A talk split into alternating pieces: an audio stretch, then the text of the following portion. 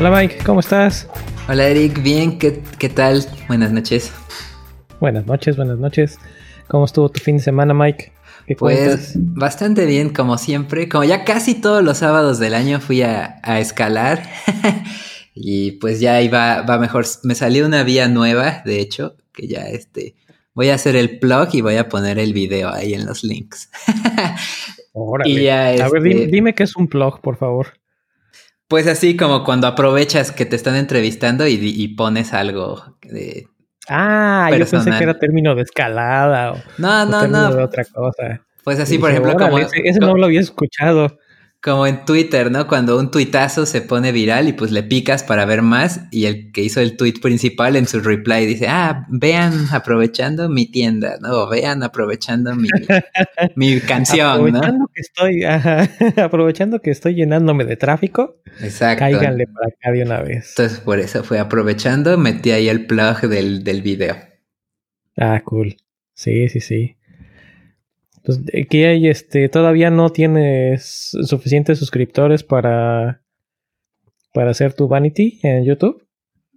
Mm, de hecho, de hecho sí tiene, sí tengo vanity de mi perfil, pero es este con mi usuario anterior, es Palau. O sea, es youtube.com diagonal C. No sé por qué es eso de la C, creo que era así antes y ya se quedó. Diagonal M Palau. Y ya, el, link que puse es el link del, puro video. Cool. Y pues ya. Y en el proyecto que ando haciendo, el que te decía, el 11B, de, el proyecto subir un grado completo en un año, pues ya más cerca. Espero ahora sí este sábado. Si no, si no es este, va a ser el, el que sigue ya.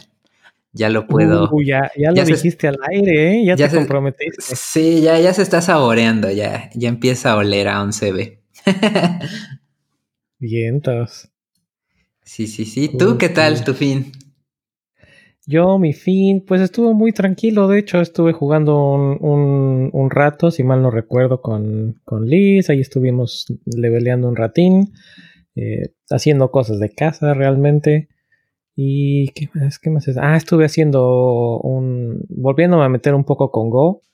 Mm. Que ya tiene rato que lo, según yo me iba a meter y no me he vuelto a meter con Go. Entonces parece ser que por ahí en el, en un futuro no muy lejano hay este, opciones de estar haciendo, estar metiendo un poco de mano en, en Go. ¿En, ¿En, tu trabajo o es en un proyecto? Ah, no, en el proyecto. En el mismo proyecto están dándole como que un. Eh, estamos como que haciendo un reboot del mismo proyecto. Bueno, ves que había yo más o menos platicado que era un proyecto muy grande, con muchos proyectos en conjunto. Entonces, nuestro proyecto, nuestra nuestro pedacito de ese proyecto, como que está haciendo un reboot y se está como que separando de ese otro proyecto.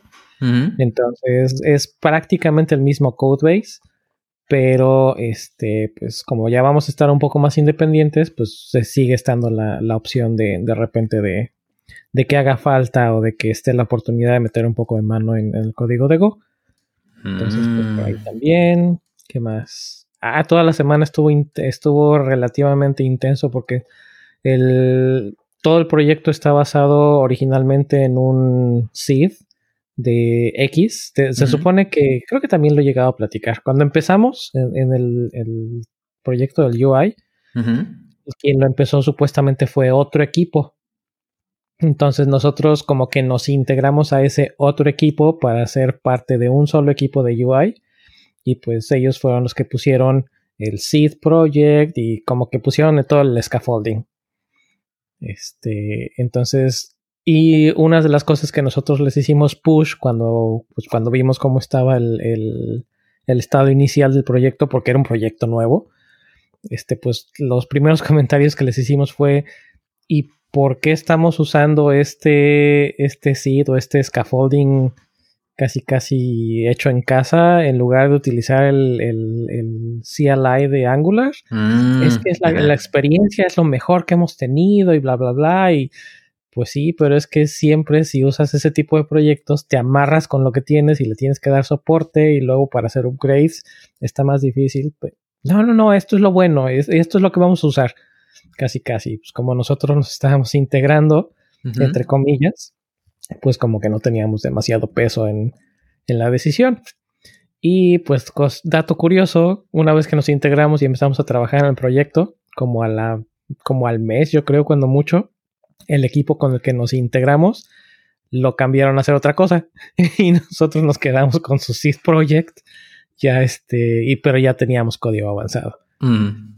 Entonces desde entonces llevamos pues como año y medio poco más de año y medio entre que queremos y no queremos y hacemos experimento para ver si lo podemos migrar a un CLI y pues ya total. Long story short esta semana fue lo que estuve dedicado al 100% y ya está casi, casi completa la, migración a... Oh, nice, nice. sí, del, del, otro scaffolding in-house a, a, un proyecto ya, a un scaffolding oficial del, del CLI, que siempre, siempre facilita mucho más las cosas. Cool. Como que pues alinearse con, con, lo oficial. Pues yo en la, en la chamba lo que he andado haciendo es este integrar Contentful. No sé si. Bueno, es un CMS headless. Lo que hace es como, pues así como tal cual un CMS que lo armas como que a, tu medida. O sea, nada más es como un editor de campos y, te da un, un, endpoint REST o bueno, varios endpoints que puedes ocupar pues para jalar esos datos y consumirlos pues ya sea desde el front, desde el back, desde una app, este móvil, lo que sea. Entonces, pues ya eh, ando haciendo eso para que las personas de marketing puedan ocuparlo más fácil en vez de el CMS como que hecho a mano que habíamos hecho hace mucho. Entonces ese está como que más, más usable, ¿no? más bonito para, para la gente de marketing y pues integrarlo ahí con en el backend y todo. ha estado chido, amigable. Órale, está interesante. Oye, entonces es básicamente lo que me ha tocado ver que hacen muchos otros que dicen, ah, vamos a poner WordPress pero no vamos a usar WordPress. Ándale, algo así. WordPress para hacer todo el, todo el backend, todo el content management, pero el render del sitio lo hacen con otra cosa diferente. Es correcto. Sí, es algo similar. Eh, el, el, raciocinio, por así decirlo, de usar Contentful fue, pues, ellos son una empresa, entonces en caso que o sea, como que su trabajo es hacer eso más fácil, ¿no? A diferencia de WordPress, que pues un poco sí, pero pues también es como que open source. Entonces, en dado caso de que haya algún problema, pues les puedes como que aventar ladrillazos de dinero para que te resuelvan las cosas, ¿no? ok, eso suena interesante, ese no, no, lo conocía. De hecho, como que me suena, pero no creo que, a ver, igual ya estaba yo confundiéndolo con otra cosa. Y me imagino que el nombre de Contentful es por RESTful. Ajá, tip tip, content RESTful. y, hay varias este, herramientas así. Incluso hay una igual open source que funciona pues muy idéntico, que es, que es de Netlify, se llama Netlify CMS y no, no esa fuerza de usar con Netlify.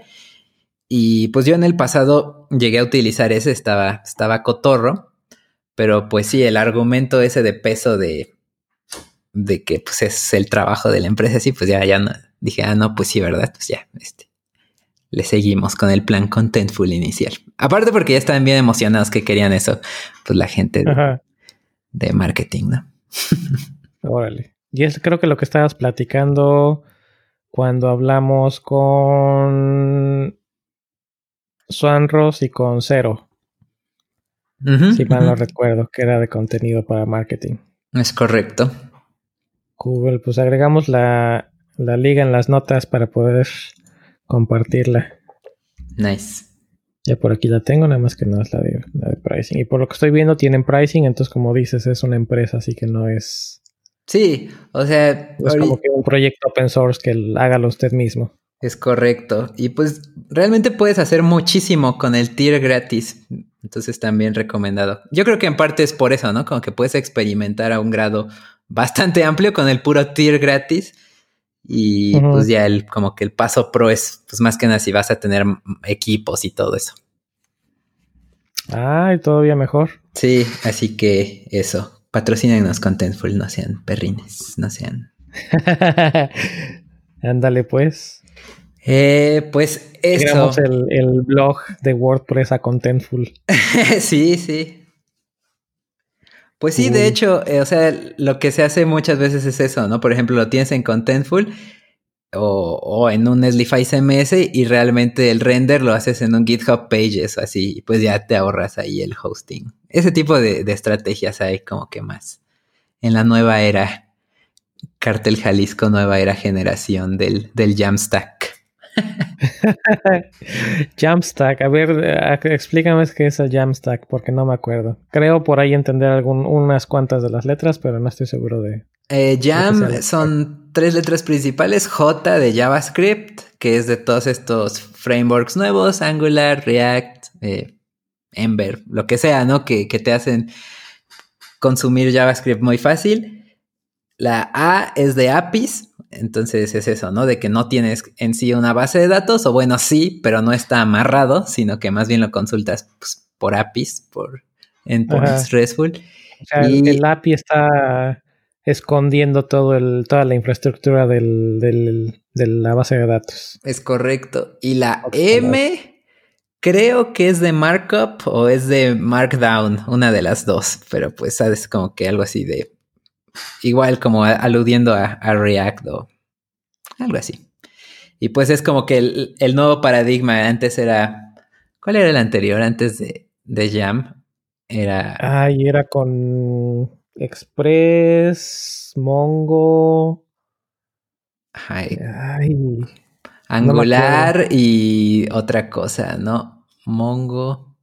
Marm. No me acuerdo. Y Node, ¿no? M-E-A-N. Min. Min, ajá. Mongo Express, Angular, Node. Express, Angular y Node. Que y ya antes de ese, pues el clásico LAMP. Exacto, exacto. MySQL, PHP. Así es. Así que Así ha sido la evolución, ¿no? Sí, pues. Jam, con razón, de repente yo veía Jam y no, o sea, sabía yo, tenía yo la idea de qué se referían, pero asumía yo que era algo de o Angular o React en alguna cosa o algo así, pero no, la verdad es que no había dado interés en meterme a, investigar qué era exactamente la, definición del jam como tal, de la mermelada.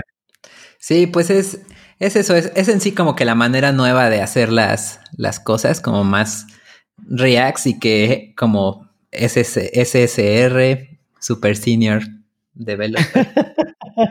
Super Senior Developer. Eso estuvo buena. Así que, pues eso. Así que igual si, si lo dije mal o algo, pues ahí nos corregirán en los tuitazos, la bandita. Eso es todo. Pues a ver, porque hoy, 28 de octubre, publiqué el, episodio 33. Entonces tenemos ahí pendiente ver qué, qué es lo que van, cuántos se me van a venir encima por el comentario que hice de mentalidad mexicana. Ahí, bien, bien ahí. Sí, vamos a ver cómo me va esta semana. pues bueno, eh, bueno, esos son todos los follow-ups que tengan. No sé si tú tienes más algún otro follow-up, Eric. Mm, follow-ups, no, no, ya no, ya los hicimos la semana, la semana pasada. Va, va, va. Este, Pero sí, ya estuvo. Ah, no es cierto, sí tengo un follow-up. A ver, va, va, date, date. Este, del script de, de la actualización del script para generar el video a partir del MP3. Ves que en el episodio anterior comentábamos que pues estaba chido porque ya no había que usar archivos de texto eh, pero tenía yo pendiente probarlo porque había yo tenido problemas con los títulos de los chapters. Eh, entonces, pues ya hoy que estuve terminando de editar y publicar el, MP3, ya hice la prueba. Y sí, todo jaló súper bien. Nada más jala un solo. Un solo título, que es el título principal. Ajá. Y los chapters los ignora. Cool. Entonces sí está más Master Race el, el script de Jorge Hernández, ¿no? Sí, sí, sí, la verdad sí está chidillo. Ya nada más tengo que actualizarlo en este en el gist original. Y una vez hecho eso, pues ya queda. En los, en los GIST no hay este, como pull request o eso. Mm, hasta donde yo sé no puedes hacer pull request, pero un gist es a final de cuentas un repositorio. Entonces también lo puedes, así como haces tus repositorios normales en GitHub, también puedes hacer checkout del, del gist como tal y también ah, puedes hacer todo lo que quieras con un, con un gist. Pero, En, bueno, en teoría puedes hacer un pull request de la forma original o de la forma que, que, está integrada con Git. que es a final de cuentas es generar un archivo, un patch y mandarlo por correo electrónico. Mm. Ese es el, original, esa es la versión original del pull request. Ok. Y este, la versión de GitHub, que después creo que fue la que se le popularizó, ahí sí no, no estoy 100% seguro de esto, pero se popularizó porque pues es todo en web, no tienes que estar haciendo archivos diff, ni mandándolos por correo, ni nada por el estilo. Y tienes toda esta colaboración de, pues de que todo el mundo lo está viendo. Sí, ya, ya no somos cavernícolas para andar mandando por correo. Ándale, pues. Muy bien. Sí, ese, era mi follow-up, creo. Nice, nice. No tengo otros. O no, por lo menos no me acuerdo de otros. Ya si me acuerdo de otro, pues ya lo, lo interrumpiré la, la transmisión para darlo. Ok, ¿y de ligas? ¿Qué traes de, ah, ligas? Tenemos una, tenemos una colección de ligas aquí interesantes. ¿Quieres empezar o quieres que empiece? A ver, dale. Bueno, empiezo yo porque acabas de hablar tú. Eh, el primero que traigo, la primera de las ligas, es una especie de. Es una queja, es un tuitazo de Harry Roberts, arroba CSS Wizardry. Wizardry. Y estaba quejándose de que para ver una sola imagen de Imgur, que o sea, en teoría es como que su único trabajo usando el código que normalmente te dan para embeber Imgur, tienes que primero bajar y parsear y correr 1.21 megabytes de, de React del lado del cliente para que se vea el, o sea, para poder pedir el request de tu imagen, que es el recurso 110 de 553. O sea, lo que solía, lo que solía ser un, una IMG, ahora es eso. 2019. Nueva generación. Bueno, pero esto es accesando a la imagen directamente no, o no, es viendo al link dentro de Ingur. Al link dentro, al, al que es como para embeber, pero el, el que hace como un iframe, punto. No el puro. Ah, como que el, widget, ¿no? Exacto. El social, el social embed. Exacto, solo que ese es el, el de un clic y te lo copia, ¿no? Y el del directo es como con varios clics, está como que un poco más difícil de. O sea, con un diseño más oscuro de, encontrar, digamos. Que con todo y todo, déjame decirte que de Imgur a Giphy, o Giphy, según les guste pronunciarlo, no inventes, está mucho mejor el de Imgur, porque el de Imgur todavía tienes la opción de llegar a la, imagen o al, GIF que quieres compartir. Pero con Imgur está bien tricky porque te dan la, URL a, supuestamente al punto GIF o al punto que es WebM o Pero M, lo que sea. Y lo abres así y te sigue cargando su pin página con todo HTML y estilos y demás. Es correcto, es correcto. Y pues bueno, ese es el, estado de, las cosas web 2019. Fierro pariente. pero siempre puedes, siempre puedes utilizar DuckDuckGo para buscar imágenes y le das ver imagen original y ya te manda la imagen, ya te, brincas el, intermediario. no mames, me hiciste recordar un shit, un shit post muy bueno, pero no sé si lo, si lo vamos a poder publicar, pero ya lo voy a decir de todas maneras y ahí tú decides.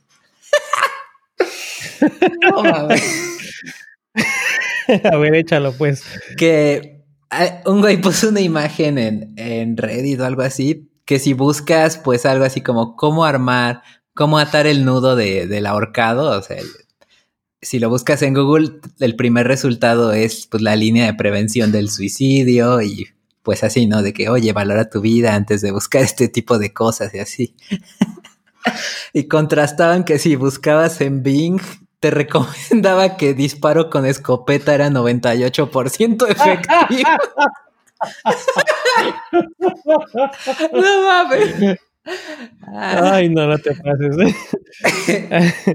no, sí, sí lo publicamos, no le veo ningún problema. Bien, bien. Bien para el shitpost. sí, ah. Observa, bueno, mi punto de vista acerca de ese shitpost está cool que si estás buscando ese tipo de cosas, bueno, sí, como que tienes un, un string de búsqueda digamos que, que tiene, no sé, no sé cómo explicarlo, cómo decirlo, que tiene apariencia de alguien que está teniendo pues como que este problema de, de o que está considerando quitarse la vida, pues está bien, ¿no? Que te hagan ese tipo de, de heads up de, oye, o sea, igual y te doy los resultados, pero deberías de considerarlo. Pero si mm. nada más estás buscando información general, pues tampoco es como que deberían de, de darte información que no estás buscando. Ah, anyway. Sí, en el de Bing ponían una tablita, así, métodos más efectivos. Hasta arriba, escopetazo en la cara, en la cara, algo así, no mames. No, no, no. Nada, eso sí está fuerte. Sí. Ah, pero bueno, si, si están pasando por problemas este, y están considerando este tipo de cosas, acérquense a sus familiares, acérquense a sus amigos o este tipo de líneas de, de apoyo. Porque si no, no es, no es, no es algo chistoso el considerar ese tipo de cosas. Efectivamente, sí. Pero bueno, los resultados, eso sí está, está bueno, ese cheat post. A ver si después encuentras el link para, para ponerlo también en las notas. Sí, creo que, o sea, creo que es algo que puedes buscar tú mismo y corroborar. O sea, según yo tengo entendido, ambas, ambos comportamientos siguen activos hoy por hoy. Ah, prefiero no hacer esa búsqueda. No voy a hacer que después vayan a empezar a salir resultados extraños. Publicidades, no hay. sí, no. Ah, lo que estaría más crítico es que, que tengas una búsqueda similar y de repente te empiecen a salir publicidades de armerías, este, municiones, etc., ¿no? Eso sí estaría todavía más cañón. Anyway, pues yo traigo dos links eh, dos recomendaciones y un, no shitpost, pero sí una cosa que me dejó con la boca abierta de, de un link que por ahí compartieron. A ver, a ver, date, date. Primero, en los primeros dos son, pues los voy a decir de jalón, son dos recomendaciones. Eh, uno son eh, The Best Newsletters to Subscribe. Ah, bueno, está mal escrito aquí, pero bueno, es for a front-end developer. Básicamente si están, si les gusta recibir newsletters o les gusta estar o tienen un caso serio de FOMO, eh, pues siempre es bueno estar al día con, uno que otro newsletter, eh, newsletter. Y eh, esta es una lista de, newsletters para enfocados específicamente en front-end developers o front-end technologies, JavaScript, etc. Entonces está, está bueno. igual y lo que pueden hacer es si les interesa, pueden suscribirse a dos o tres de estos. Y si no les gusta o de plano no, no ven que, les que llegue nada interesante, pues se pueden desuscribir. Y el, otro link es similar, nada más que estos son. Eh, es un README, me parece, en, GitHub, creo. Ajá, es un, está en GitHub. Son best practices en general para hacer testing de JavaScript también está muy bueno, muy completo. Obviamente, si nada más hacen frontend, pues no tienen por qué preocuparse de, best practices para, para backend y viceversa, ¿no? Si hacen puro backend, pues no tienen por qué necesariamente preocuparse de frontend y así, pero también es una lista bastante, bastante amplia de, cosas o de recomendaciones y best practices para, para testing en JavaScript. Eh, según esto, 45 plus best practices. Entonces está cool. Y me gustó que también tienen ejemplos, eso me ha gustado mucho en, en, artículos bien, bueno, lo que yo considero artículos bien redactados, cuando te están diciendo esto es un best practice o te están enseñando algo. Me gusta mucho cuando ponen el esto está mal y esto está bien. O te ponen un ejemplo de cómo no se debe de hacer y un, un, ejemplo de cómo sí se debe de hacer o cómo recomiendan hacerlo. Ah, ya estoy viendo lo que dices así como que ubicas de, ay, es que esto es lo que yo estaba haciendo y no está tan cool, o no está bien, o es un code smell. oye, qué perrines, ¿cómo hacen eso en el, en el Markdown para que salga? A ver, ya voy de chismoso. ahí, ahí, código fuente. Sí. No sé si sea una de definición, un definition table. Ah, estructura otherwise. No, pues creo que literal le ponen ahí el HTML para que haga eso. Que está... ¿Ah, sí? Sí, o sea, sí está el Markdown, pero para esas cosas le pusieron. Ajá, examples. ¿Y tiene CSS o qué tiene? Details dice que es, un, es un elemento de HTML que se llama Details. Órale. A lo mejor no lo soporta el GitHub Flare Markdown, pero probablemente con Multi Markdown a lo mejor tienes una opción de hacerlo. Mm, puede ser, puede ser. Anyway, a ver, aviéntate otro de tus links. Bueno, el otro link que tengo es un video de YouTube. Ah, no, no, no. Ese es mi video, lol. Y ya, ya lo dije. tengo un video de YouTube buenísimo. Muy bueno, no. No, el otro que tengo es, un tutorial eh, que es de cómo usar eh, el hook use context en React.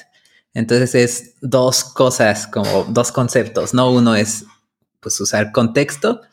¿Qué es contexto? Es este como cuando varios de tus componentes comparten el mismo estado y están como ya profundos en el árbol de componentes y no quieres andar pasando esa propiedad hasta abajo hacia el infinito. Y luego si quieres actualizar, pasarla en infinito hacia arriba, pues puedes usar eso de context.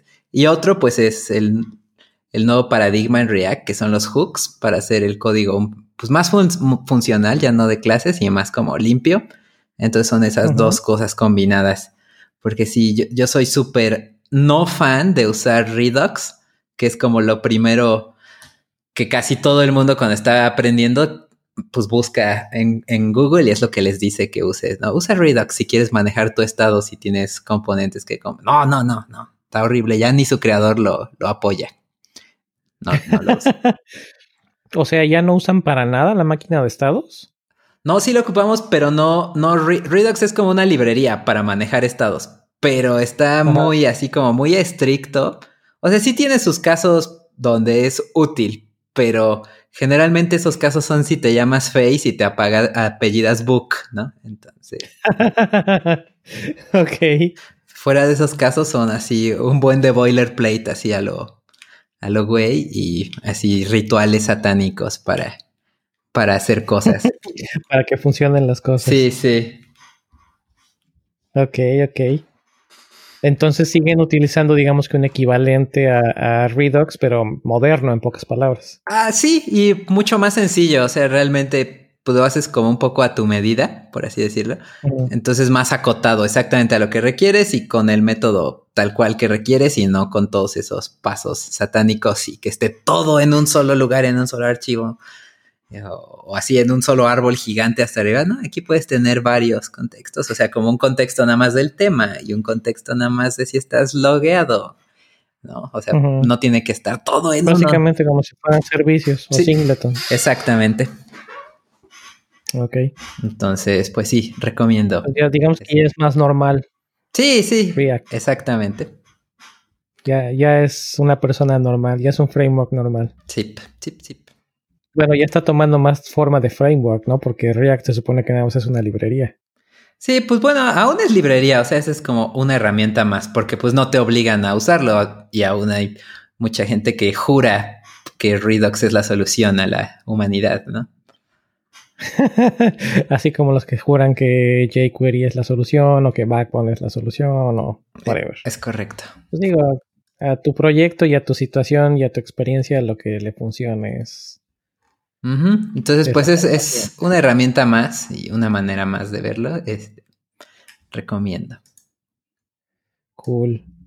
Muy bien. Y pues ya nada más, el, otro que traigo yo es. Eh, hace un par de días, si mal no recuerdo, a ver, déjale doy clic a ver cuándo fue. Digo, tampoco es como que sea súper importante. El miércoles estaban eh, por ahí preguntando en, ahora no fue en, este, en Coders México, ahora fue en otro Slack en el que estoy, que es el de Event Loop. Antes originalmente era JavaScript MX, pero bueno, es Event Loop. Ok. Ahora, o hace tiempo. Y estaban preguntando de cómo hacer básicamente un reverse search de geolocalización. O sea, en lugar de tener las coordenadas y que te dé la dirección. En este caso era tener, no, al revés, perdón, en lugar de tener la dirección y que te dé las coordenadas, en este caso era tener las coordenadas y que te diera la dirección. Este, no sé la verdad por qué no, no estaban utilizando un, un API que fuera, digo, así como que obviamente de Google, pues yo estaría buscando otra opción, ¿verdad? Pero no sé en este caso por qué no estaban utilizando Google, supongo que por el precio o la cantidad de repuesto o algo así. Y pues por ahí salieron varias opciones como OpenStreetMaps, bla, bla, bla. Y salió una que es esta precisamente que se llama, se me perdió mi tab con las notas, se llama Nominatim. Ok. Que es open source. Y se ve muy interesante, pero lo que me dejó con la boca abierta son, o sea, empiezas, empecé a leer los requerimientos de, de este software o de este proyecto. Cuando llegué a la, a la parte de, de software, de requerimientos de software, pues la verdad se me hizo algo X, o sea, Postgres y otras librerías normales, digamos. Pero cuando empecé a leer los requerimientos de hardware, sí me quedé con la boca abierta. Te los voy a leer tal cual. Dice, eh, un mínimo de 2 GB en RAM es requerido para una... ah, Es, es, mini- es lo mínimo que necesitas o de plano la instalación va a fallar. Para una importación completa de planeta, o sea, todos los, todos los data points, Ujú. necesitas 32 GB de RAM o más. Ala. Para igual, y eso es de, de RAM. Y luego para disco duro, para hacer un full, full install, da igual de planeta, necesitas por lo menos 700 GB de espacio en disco. Y además debes de tomar en cuenta que la base de datos va a seguir creciendo. Eh, y que eh, pues un solid state drive ayuda considerablemente con la velocidad de la importación inicial. Y luego ponen un, un poquito de benchmark básico. Y dicen que en una máquina con en una 6 core, o sea, con 6 con seis núcleos, Ujú. 32 GB en RAM y discos de estado sólido. Un, eh, la importación de la base completa de, digamos que del planeta completo, toma aproximadamente dos días. A la. Y sin discos, o sea, algo un poco más realista, o sea, sin discos de estado sólido, es algo así como que entre 7 y 8 días para hacer tu importe inicial. O sea, está cochino, pero pues a la vez no me sorprende. Es, es algo que.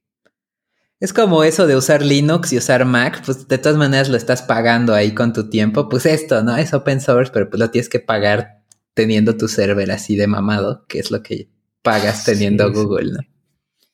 Exacto. Y luego darle mantenimiento y estarlo actualizando. Y no, no, no. Sí, me, me dejó con la boca abierta, la verdad, la cantidad de, de información que requiere nada más para hacer el inicial.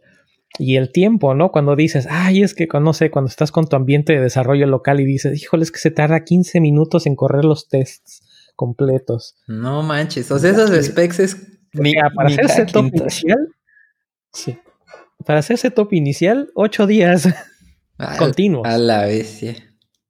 Ya mejor te pones a minar una, unas shitcoins y pues igual y. Ándale, Y te pues. va muy y bien. bueno, ya después mencionan, ¿no? Salvo que realmente necesites el planeta completo, lo que te recomiendan, y de hecho tienen ahí este links para cómo hacerlo. Te recomiendan que hagas como que un, ajá, que hagas un acotamiento de datos. Ujú. Pero bueno, está, está interesante el. No sé, se me hizo interesante. E, A, el, el tipo de proyecto y B, los requerimientos de hardware para, para poder hacer esto. Damn. Nice, nice, nice. CP. ¿Traes más links, Mike? Pues no, ya son todos mis links, me parece. Vientos. Pues entonces, Mike, ¿cómo ves si vamos entrando en materia de tema ahora sí? Me parece correcto, pero a la vez justo acaba de llegar un, un invitado aquí al club de detectives Bisbirige, llegó a mi casa, featuring eh, arroba pastor. ¿Cómo estás? Tan, tan, pastor? tan. Hola, Pasti. Eh, ¿qué onda? ¿Cómo están? Cachorros. Cachorros, bien, bien. ¿Y tú? Bien, bien, bien, llegando de, A ver. de la ciudad. Cuéntanos tu, ape- tu, tu aventura. ¿Te quedaste atorado en el tráfico? No, sí, eh, horrible. Pasó que Ok, ok. íbamos llegando. Eh, fue al principio todo tranquilo, ¿no? Este, salir de la Ciudad de México como siempre es un martirio, ya hemos mentalizado. Fue una, lo normal, una hora de tráfico para salir de la ciudad. Y este, ya llegando a Puebla, todo triunfante. Nos topamos con un, aparentemente un accidente, un coche creo que se volcó o algo así, a la altura de Coplancingo y Periférico acá en Puebla. Y, y ahí fue otra hora, pero esa hora nos mató porque no esperábamos que hubiera accidente. Y ya ahí dije, ya ahí rompió mi moral, dije ya. Digo, no, que era, rompió mis ganas de, de existir, dije, ya valió esto. no, no te pases.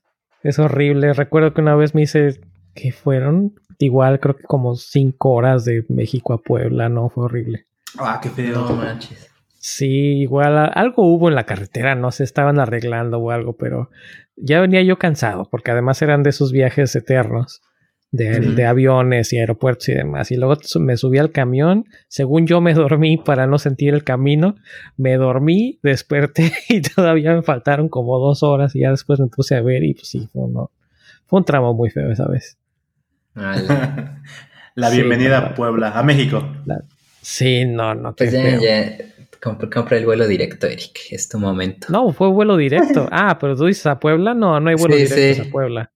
Sí. Y además no me conviene a Puebla. Me conviene más, con todo y todo, me conviene más a México, porque luego en Puebla, volar a Puebla es eh, volar de, eh, a, creo que es a, a, la Ciudad de México, o no sé si es a Guadalajara, a León, a Aguascalientes, uno de esos, a separada y luego de ahí se va para Puebla. Entonces ya de ahí ya perdí el, el tiempo de la escala. Y aparte el conseguir taxi o esperar a que alguien vaya por mí porque no sé si ya haya, pero antes no había nada en el aeropuerto. Sí, estaba bien lejos del aeropuerto. Entonces, con todo y todo, me conviene más viajar a Ciudad de México y de ahí irme a Puebla. Sí, yo también soy Team Ciudad de México. Sí, y además con eso de que ya hay nueva terminal cerca de la casa, pues más, más chido. Ajá, sí, sí, sí. Estrella roja. Sí, sí, sí, lo movieron. Quedó, quedó bien chido, queda como a dos cuadras de mi casa. Paseo, paseo destino o algo así. Paseo destino. Sí, tengo, todavía tengo que llegar a esa terminal a ver qué tal, pero se ve, eh, por lo menos en los de Google Maps se ve, se ve nice. Está buena, está buena, eh, sí, recomiendo. Cool. Pero bueno, ahora sí, entonces, a ver, este, Pasti, bienvenido al, podcast de nuevo. Ya, ya tuvimos el gusto de tenerte, ya ves, y ahora ya estás, estás repitiendo. Qué emoción. Creo que no muchos invitados han estado, ¿verdad? Pues no, no tantos, ¿eh? Como máximo ocho, yo creo, en toda la historia. Pero bueno. No sé, la verdad, digo, me podría poner a sacar las cuentas, pero ese no es el, objetivo del, episodio de hoy. A ver, Mike, tú, tú nos propusiste el, tema. ¿Qué te parece si, si nos platicas de qué se va a tratar el tema de hoy? Perfecto, pues el tema de hoy es un tema un poco polémico, un poco común, no sé. Se trata del síndrome de impostor, que yo creo que a muchos pues, nos ha llegado a pasar, nos hemos llegado a graduar de esos, pero también hay muchas personas que viven con eso, pues como continuamente, ¿no? Como, y este, ya van a saber que, que estoy bien, bien tonto, ¿no? O algo así. Entonces, pues, pues sí, me parece que, que es correcto hablar de este tema, sobre todo porque hay tantos programadores o tanta gente que es autodidacta, ¿no? Entonces hace que se sientan, que llegue a pasar que se sientan como menos o así, porque... Pues, ah, te llega, te... llega, te llega. Sí, claro, pues por ahí, llegué a estar en un momento. Eh, pero pues ya, ya soy graduado de eso. graduado. Se sintió en la soledad. Sí, sí, sí. Qué horrible es ser bueno en la cima del mundo.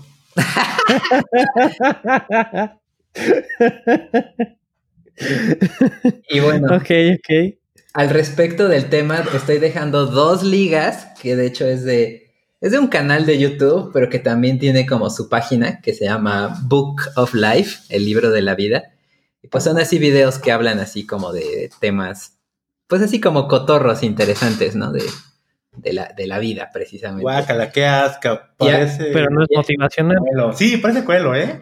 O sea, la página sí parece cuelo, pero los videos no parecen como de esos de ASAP Science, como de dibujitos eh, que explican cosas.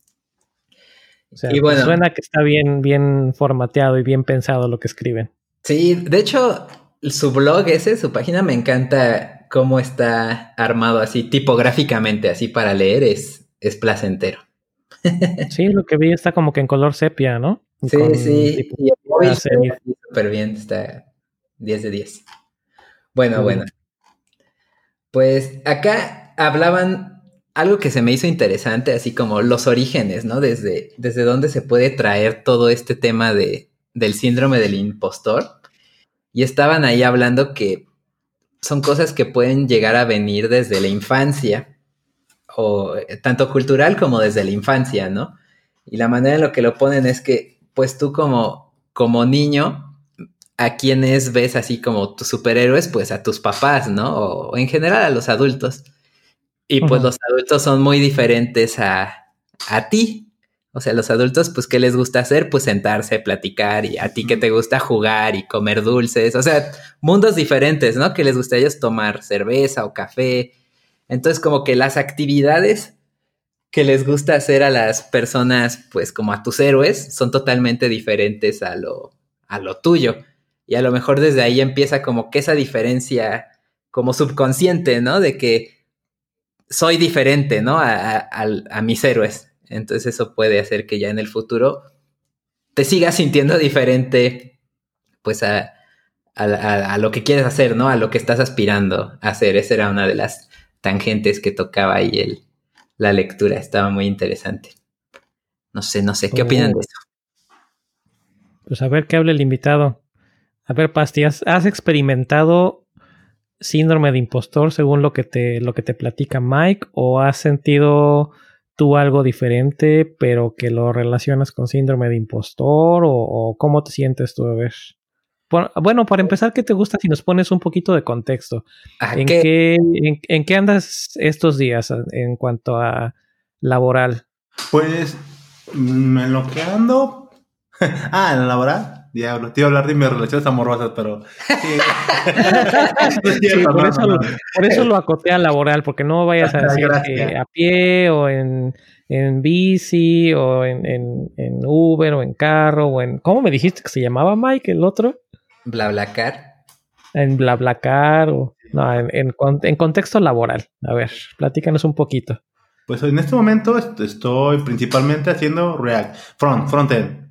Este, y, y básicamente mis responsabilidades son desarrollar un, dado el, equipo de diseño, yo desarrollo el front y me comunico con el back. Es, yo creo que lo que yo hago en este momento. Traduces el maquetado digo, haces el maquetado de lo que te dan en diseño y lo, le implementas funcionalidad. Ey, me resumidas cuenta. Sí, también en parte por eso quise este, que viniera Pasti, porque él, gran parte de su carrera profesional no había hecho front o, poquito, ¿no? Y pues de repente pasar a ese rol así puro front, entonces como que se presta como a estar en esa nueva eh, sensación, nueva experiencia, ¿no?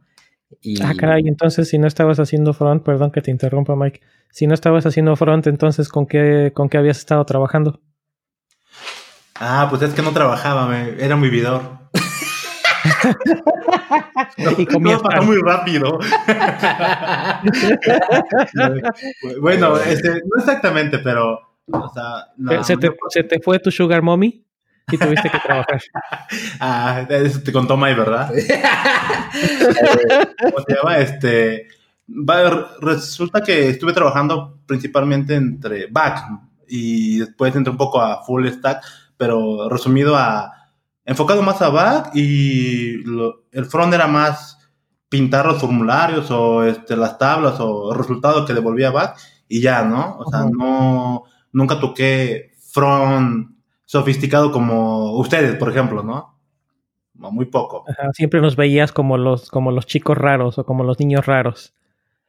la verdad, tengo otra perspectiva. Lo veía como gente fancy que solo quería hacer cosas bonitas y, sin importancia. Así era mi, opinión.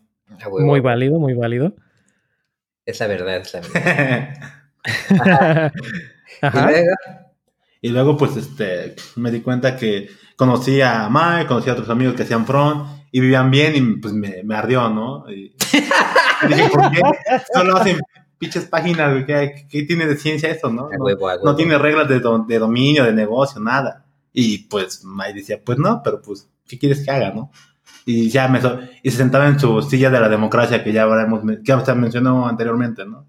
En otros episodios. Y, ya, pues, este, poco a poco se dio la oportunidad este, de hacer React. Y ya, pues entré, ¿no? Y la idea fue ahí, pues, preguntarle a Mike, ¿no? Básicamente, si tienen alguna duda, oye Mike, ¿cómo se hace esto, no? O cómo es la mejor manera, principalmente.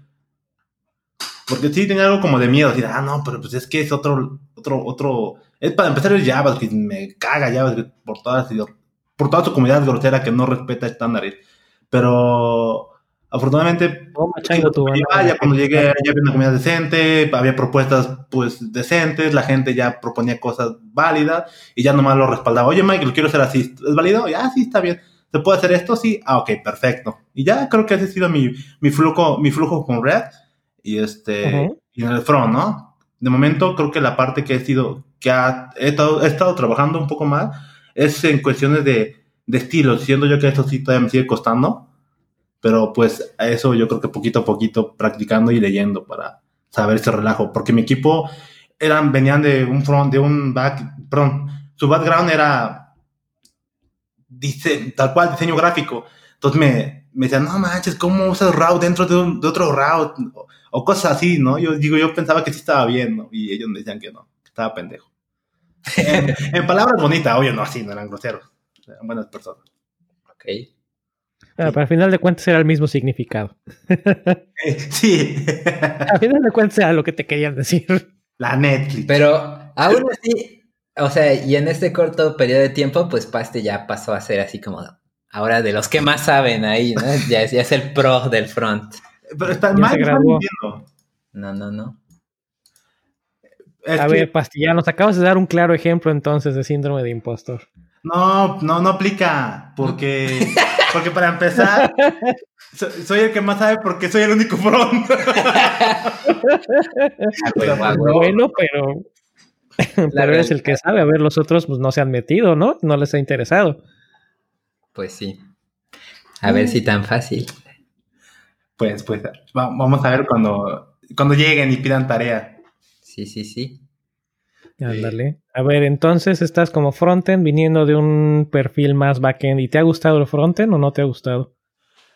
Pues eh, ya no tengo hambre. Yo diría que sí. A huevo, a huevo. Sí, bien, bien.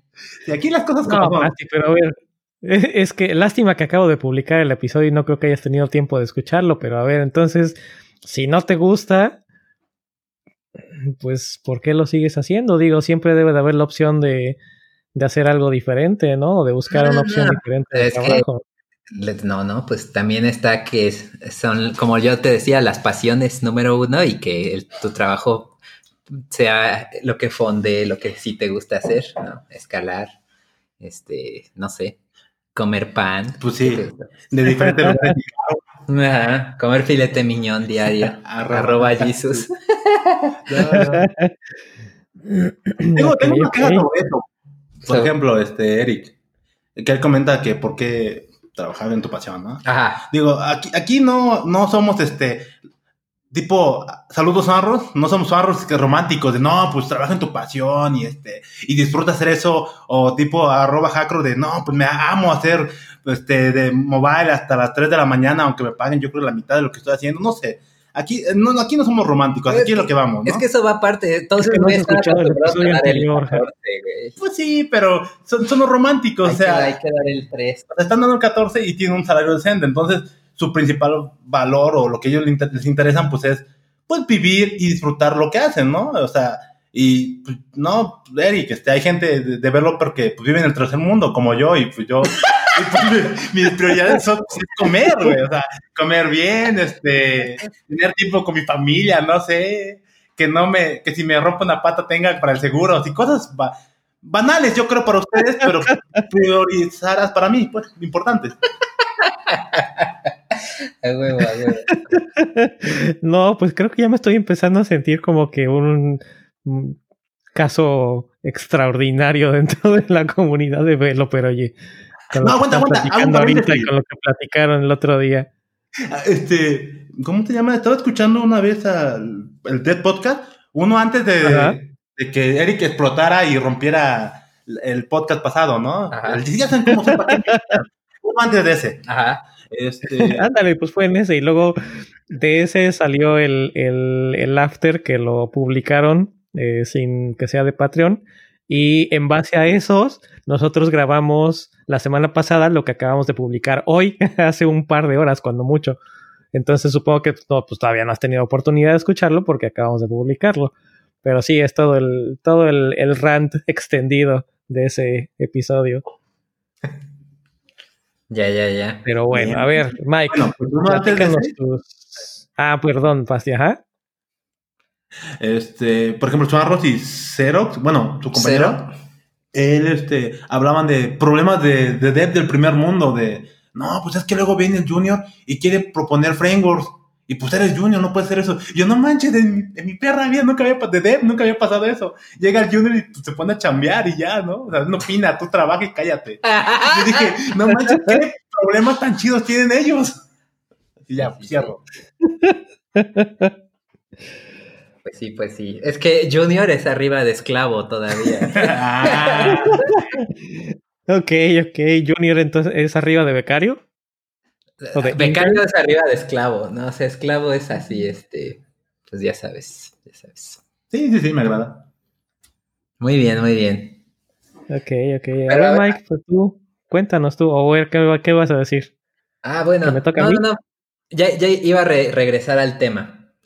Ok. Y era acerca de una analogía que tenía de eso de que ayuda como que a sentirte bien en esto del tema de, pues más que nada en, en la confianza, ¿no? Creo que es lo más importante, como la confianza que, que debes tener en, en ti mismo. Y para poner un ejemplo, alguna, eh, en Reddit una chica subió un video que decía, hay, hay un subreddit que se llama Watch People Die Inside, que es como de cuando gente la caga o así, que se, se están muriendo por dentro, ¿no? De que, ah. Entonces pon- puso una chica, eh, yo arruino mi solo de flauta en vivo en la tele y, y ven cómo me, me muero por dentro, ¿no? Entonces, pues sale su video y pues se ve así todo normal hasta que ella hace su cara de que la cagó y pues ya entonces te das cuenta, ¿no? Entonces, pues era que le ponían, no, pues nadie se hubiera dado cuenta si no decías nada, ¿no? Y, y pasa eso, ¿no? Que, o sea, e- ella piensa que nosotros sabemos cómo tenía que ir la canción, y entonces sabríamos que la cagó, ¿no?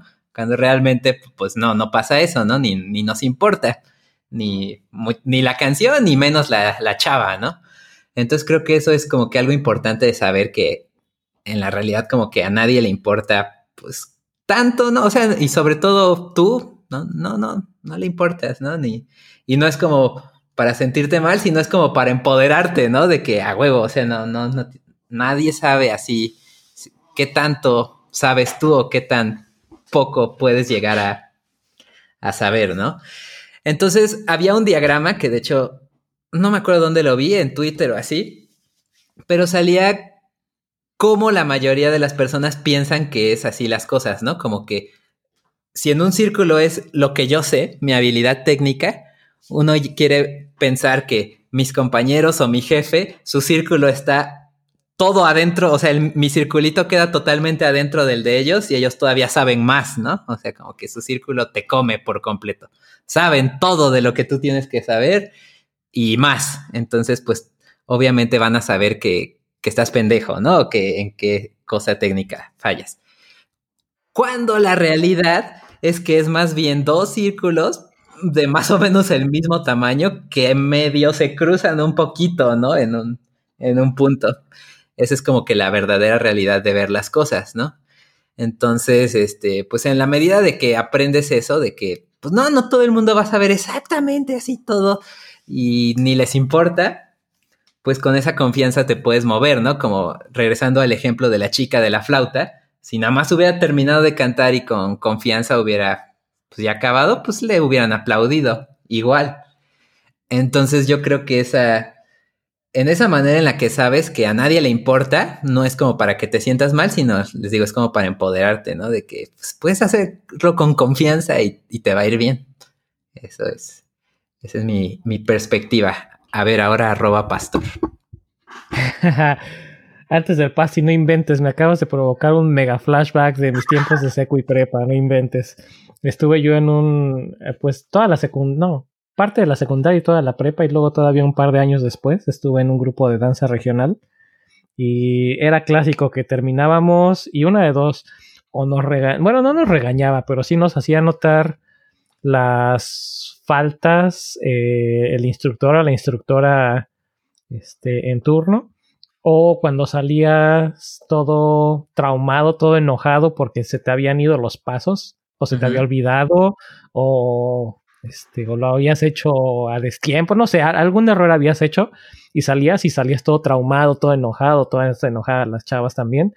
Y pues realmente lo que acabas de decir, o sea, nos decía el maestro, o sea, sí está, está bien que hayas notado tu error y está bien que, bueno, en nuestro caso, en, en esos casos, que no te hayas quedado ahí nada más llorando o te hayas quedado quieto sin hacer nada, porque los únicos que se dieron cuenta que no estaba bien fuiste tú y en este caso el, instructor. Todos los demás no se dieron cuenta. Entonces, y de hecho, trayéndolo un poco, o sea, ya no nada más el ejemplo de la chica de la flauta, ajá, ya en contexto, que es algo así muy típico que pasa así, a ver, presenta tu, un update, ¿no? ¿Cómo vas? Y pues en vez de nada más decir, no, pues vamos, hice esto, esto ya, que es muy típico que pasa. No, pues hice esto, pero eh, se está faltando esto porque estoy intentando esta cosa nueva que no sé qué. Y ya entonces quedas como más pendejo porque parece que, que pues no mames, ¿por qué estás hablando de esos problemas, no? Que a nadie le importan y lo único que generan es que ahora se preocupe pues el jefe o los este, interesados, ¿no? En vez de, pues si son esos problemas que nada más te interesan a ti, los puedes resolver y, y ya, ¿no? Sin generar ese sentimiento de preocupación, dar, dar un sentimiento de que todo va bien, ¿no? Creo que eso es más importante. Es lo mismo de la chava de la flauta. Si no hubiera hecho la cara, o incluso si lo hubiera, si no lo hubiera puesto ahí en el subreddit de muertos por dentro o así, pues nadie se hubiera enterado. Es lo mismo, ¿no? Si das tu estatus, pues puedes darlo así bien. Y esos detalles específicos o dudas, pues los puedes hablar con la persona competente o, o incluso lo puedes investigar o con un amigo y te puedes ahorrar eso, ¿no? De, verte así bien novato. O a quien más confianza le tengan. Exacto. a quien más confianza le tengan. ¿Sabes también qué es lo que luego pasa, Mike? O, una variante. Bueno, no sé, Pasti, antes de que siga yo como lorito sin, sin detenerme. ¿Tienes tú alguna opinión de lo que acaba de decir Mike o algo que quieras agregar? Eh, pues sí, sí. Este, pues sí lo que comentaba me, me recuerda mucho a lo que a las recomendaciones de un libro eh, de Jazz Process, es un tipo que hace, que es computólogo, bueno, fue computólogo y le gustaba el jazz y, y era músico, ¿no? Él eh, en su libro explica que por qué los equipos de, o los tríos de jazz nunca se equivocan. Entonces ellos dicen, ¿por qué, por qué ellos pueden ser 100% perfectos? Al igual que ciertos médicos que se, se requiere que sean 100% libres de, a prueba de errores, ¿no? Entonces, lo que él comenta que en su flujo, quien en, en los tríos, quien está, quien le toca hacer el solo, la idea es que haya tres puntos fundamentales, ¿no? Que tengas, uno, la autonomía y seguridad de hacer lo que estás haciendo, y dos, si la llegas a cagar, componerlo, ¿no? Tener la confianza y autonomía de, de que si estás equivocando, lo compongas. Y como haciendo colación a lo que comenta Mike, contrario, digamos, pues uno cuando la riega, pues muy, muy más allá de querer arreglarlo, te reprime, ¿no? Ah, te la regué, no tuvo mal de esto. Y pues como que la recomendación siempre es, pues ten seguridad, ¿no? Al, final de cuentas termina esto y, y eh, que quede bien para evitar este, esa más allá del ego o de la tristeza de cómo puede quedar el resultado, haz que quede perfecto si la vas a cagar. O sea, muy, muy raro, pero sí está interesante ese, esa forma o esa perspectiva de cómo hacer las cosas con respecto al jazz. Exactamente. Y, de hecho, pues así retomando en eso de con confianza, es como por ejemplo en los deportes, en, hay muchos atletas, hay muchas cosas que es por suerte, ¿no? No es nada más puro talento, ni realmente, pues eso, ¿no? No, no es puro talento. Ahí iba yo también a hablar. No es para nada puro talento. Hay gente mucho más talentosa que a lo mejor no se sabe comunicar bien y si no puede pues demostrar al mundo eso, pues a nadie le, le va a importar, ¿no? O sea, pues si ya de por sí menos le importa, pues menos que seas así el mejor programador que escribe todo perfecto. Pero pues si estás sin, sin saberlo comunicar, pues nadie va a saber ni va a apreciar eso, ¿no? Porque pues a nadie, a nadie le interesa.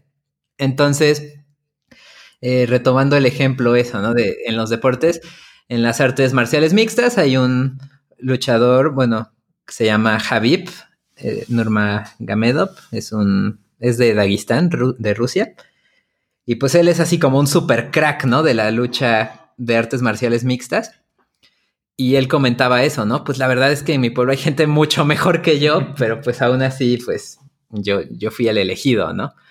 Entonces, regresando a eso, pues yo creo que es muy importante como que saber comunicar en lo que estás haciendo, ¿no? Como que ese profesionalismo de poder, este, expresar tus ideas de lo que hiciste y no de manera técnica, ¿no? Sino de manera como sencilla, puede hacer una gran diferencia. Y ese fue un consejo que me dio eh, mi jefe, ¿no? Así como que si, si puedes hacer eso, tú quedas mucho mejor así con la gente no técnica, que generalmente la gente no técnica, pues es de los que tienen así toma de decisiones importantes, ¿no? El, el, el CEO o este, el gerente de operaciones, la gerente de lo que sea, o sea, son gente no técnica, pero que son importantes este, en su toma de, decisiones, ¿no? Entonces puede que no sea, que no haya un programador el mejor técnico, pero sí es de los mejores que se puede expresar. Para ellos es como que, no mames, es un superestrella, ¿no? Entonces, este, si tú ya de por sí tienes así buenas habilidades técnicas y lo puedes respaldar todavía, pues con esa comunicación y seguridad. Exacto, entonces es como que así puedes llegar a donde tú quieras, ¿no? pero fíjate que, bueno, voy a, voy a hablar de mi experiencia. Eh, en algunas pláticas que me tocó dar hasta hace relativamente poco tiempo que ya me puse a, analizar y a, y a, entender lo que era el síndrome del impostor, yo sentía que parte del hecho de estar donde estoy el día de hoy y digo, no porque esté yo en la, en la cima del Everest, como decía Pasti hace rato. Lo estás, Pero parte de estar, parte de estar en, en, el lugar en el que estoy, en el trabajo, en el, en el país, etcétera, lo veía yo como, principalmente como suerte, como estar en el lugar correcto, en el momento correcto, y tal vez con la persona, tener el contacto correcto. Pero después te pones a analizarlo y digo, no es por querer racionalizar las cosas o no por querer eh, darle un contexto diferente, pero no es, yo no considero que sea suerte realmente. Considero que es más bien, o la forma en la que lo veo es más bien, sí, como dices Mike, así como, así como estamos nosotros, hay mucha gente que sabe mucho más, porque siempre a donde vayas, siempre te vas a encontrar alguien que sabe más que tú. Eso es un hecho. Y bueno, salvo que seas tal vez Stephen Hawking o Albert Einstein. Este, pero, bueno. Pero, incluso, ellos, o sea, no crees que. Incluso ellos, pero bueno, antes, antes de que me salga yo de ahí. Alguien más listo que ellos, este así, pero que pues nació en Honduras, una madre así, y pues obviamente jamás va a poder. Este... Sí, sí, a final de cuentas es, es por ahí. Y otra cosa que es fácil es caer en ese bias, no sé cómo se llama, ese sesgo, sesgo. este, Ajá pues desde el lado del ganador, pues vas a decir, ah, pues no es suerte, a huevo, soy chingón. Pero pues sí, sí es suerte. O sea, hay una gran medida de suerte que tenemos. Bueno, pero aguántame, porque todavía no acabo. Apenas estaba yo poniendo la base. A ver, dale, dale. O sea, primero decía yo que estaba yo donde estaba por suerte. Que como lo, lo que acabo de decir. Pero después ya analizándolo, o sea, sí, cuando llegas siempre va a haber alguien más listo que tú. Eso es un hecho. Estamos de acuerdo en eso.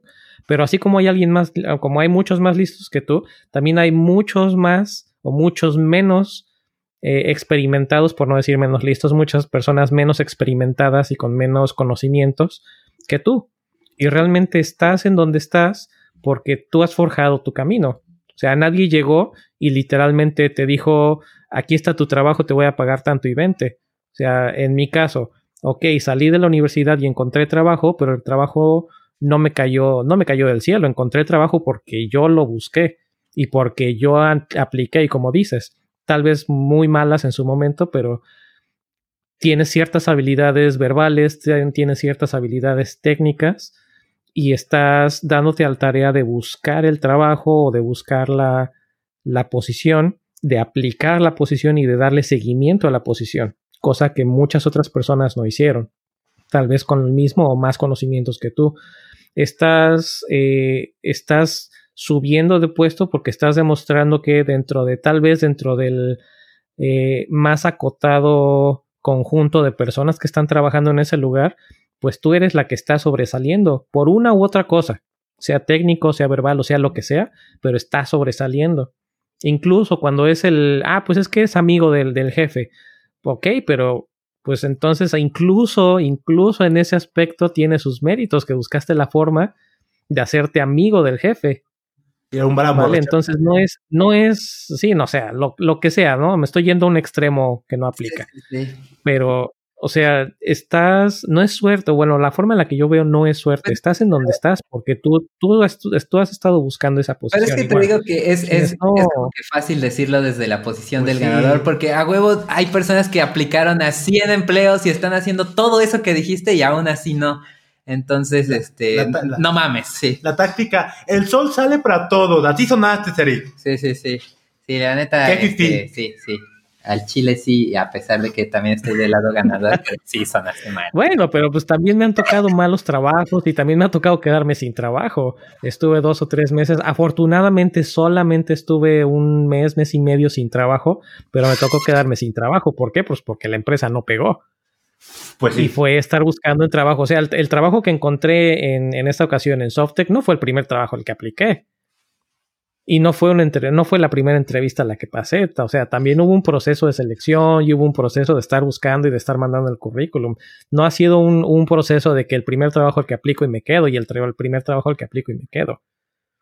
O sea, y he mantenido mi, mis, mis trabajos y he ido creciendo en mis trabajos, pues porque Tal vez es mi personalidad, pero porque tengo esa experiencia y tengo experiencia en diferentes cosas. Entonces, no estoy presumiendo yo lo que no, mi objetivo no es presumir lo que tengo o en dónde estoy. Mi objetivo en este caso es quitar ese o darle las herramientas o, dar, dar tal vez herramientas a través de ejemplo a otras personas que estén en una posición similar y que tengan esa sensación de, pues es que estoy aquí por suerte o estoy aquí por, por coincidencia o estoy aquí por azar el del, del destino. Pues no, estás en donde estás porque eres eres quien eres y eres tienes la experiencia que tienes y tienes los conocimientos que tienes. No naciste sabiendo las cosas, no naciste con el trabajo ya este asegurado. Ni tienes el trabajo asegurado además. Hay recortes constantemente en las empresas, hay errores en producción, hay problemas, hay, hay muchos factores que podrían tranquilamente quitarte el trabajo de la noche a la mañana. Y aún así estás donde estás por la experiencia y por los conocimientos y por toda esa historia que tienes atrás de ti. Bien, bien, bien. ¿Sabes? Entonces, eh, y bueno, pero bueno, a ver, sigamos entonces con el debate. Y digo, si se, si se prestó a, a, a que estaba yo presumiendo de, de mis éxitos, no, no, no, era mi, no era mi objetivo, no, no lo considero yo, no, no era mi intención. No, fue en ese aspecto, más bien lo sentí como que generalizaste tu experiencia personal. Me sonó más como que... La generalicé, la quise tal vez en cierta forma generalizar para quienes están teniendo ese caso de síndrome de impostor. O sea, yo sé que hay, así como estamos nosotros que tenemos un trabajo que nos está dando de comer, y que nos está dando la oportunidad de darnos estos pequeños lujos, por ejemplo, con el podcast, de tener este tiempo para estar hablando y platicando de estos temas. Como hay, hay mucha gente, muchísima más gente que pues no tiene ni siquiera un techo sobre su cabeza. Entonces no estoy diciendo que hay trabajo para regalar, ni estoy diciendo que pues sí, todo el mundo es capaz de conseguir el trabajo que quiera en el momento en el que quiera, porque hay muchas situaciones muy diferentes lo que estoy enfocando o lo que estoy tratando de enfocar es que quienes tenemos trabajo y quienes estamos en una posición en la que estamos, o la mayoría tal vez, tampoco voy a decir que no hay a quienes les regalaron el trabajo literal, pero quienes estamos en, en un trabajo, en una posición que pues nos ha costado nuestro trabajo, también no quiero, ahí es cuando lo quiero tal vez en cierta forma generalizar o quiero dar ese, ese ese punto. No estamos aquí porque nos regalaron estar aquí, estamos aquí porque nos hemos ganado estar aquí. Por una u otra razón, pero es algo que nos hemos ganado estar aquí. No es algo que nos están regalando. Bien, bien, bien. ¿Cuánta meritocracia? Guácala. Entonces, ¿cuál sería lo ideal para ti, Spasti? Pues lo ideal. Si pues, naces con pasaporte azul, te toca lo, te tocan los trabajos chidos. Pues sí, pero mírame. O sea, conmigo rompes lo que tú dijiste. Pues no sé, tú, no, era tú lo que estabas diciendo, a ver, ¿cuál, cuál, ¿qué es lo que quieres decir entonces tú? Pues, Es que Pasti tiene pasaporte azul. Na- Nada que Sí, ya sé, pero está diciendo que la claro. meritocracia, que es bácala, entonces, ¿cuál aplica? Pues Es que yo vengo de. ¿Cómo de.? He crecido en una. En un país, este. Pues como tercermundista comunista, entonces, pues tú sabes cómo es el flujo acá, ¿no? Nada, nada que ver, estoy bromeando. Pues. me gusta lo, cómo lo expresas, pero es muy romántico. O sea, porque. Sí, definitivamente estoy de acuerdo en que, en que si uno tiene que trabajar y poner de su parte, ¿no? Porque si no, ¿cómo, no? Y, pero sin embargo, sí, sin embargo, este, también hay factores en los que a uno, por suerte, ah, bueno, por algo aleatorio o por o por estar en el lugar indicado, pues tuviste la, se tiene, perdón, se tiene el acceso a, a poder tocar cosas que otros, que otros no pudieran, ¿no?